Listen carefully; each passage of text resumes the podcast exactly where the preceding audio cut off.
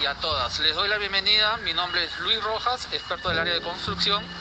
Y en esta oportunidad aprenderemos del proyecto de cielo raso. Nuestros drivers son el cielo raso, nuestros EPPs, guantes, lentes de seguridad, casco, botas, arnés, barbiquejo, nuestro protector facial y nuestra este, mascarilla ¿no? por temas de bioseguridad. ¿Cómo comenzamos con este proyecto? El primer paso que debemos siempre de, mantener es la de identificar el área en el cual vamos a instalar nuestro cielo raso. Luego de esto procedemos a colocar los clavos en las paredes en ambos extremos para determinar exactamente el centro del área nivelada y marcamos con línea para cada perfil con una cuerda entilizada.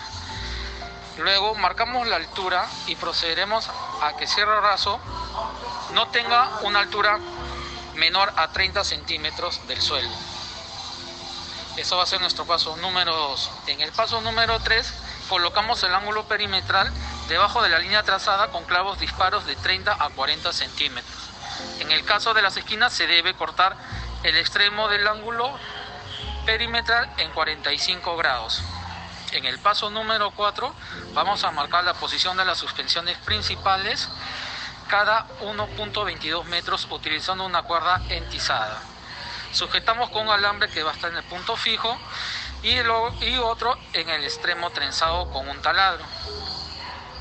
En el siguiente paso, en el paso 5, vamos a retirar las cuerdas de nivelación después de doblar los alambres.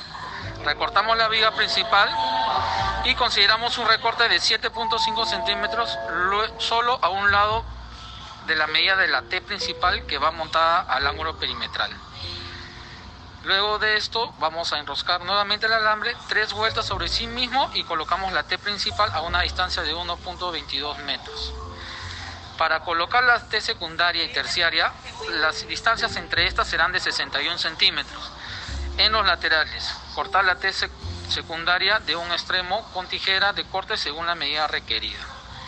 Luego, en el último paso, paso número 7, vamos a levantar los paneles de forma inclinada para poder sobreponerlos en el techo que hemos formado con nuestras estructuras aligeradas del cielo raso.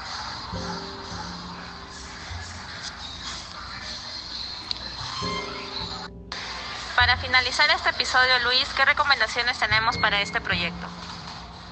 Una de mis recomendaciones que podemos dar es usar guantes blancos para no manchar nuestra superficie de cielo raso.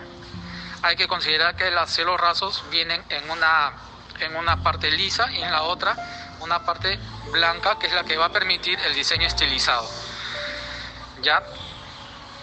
Y luego lo que también recomendaríamos es de acuerdo, eh, fijarnos bien en qué tipo de ambiente vamos a colocar el cielo raso, ya que tenemos tres tipos de raso en tienda.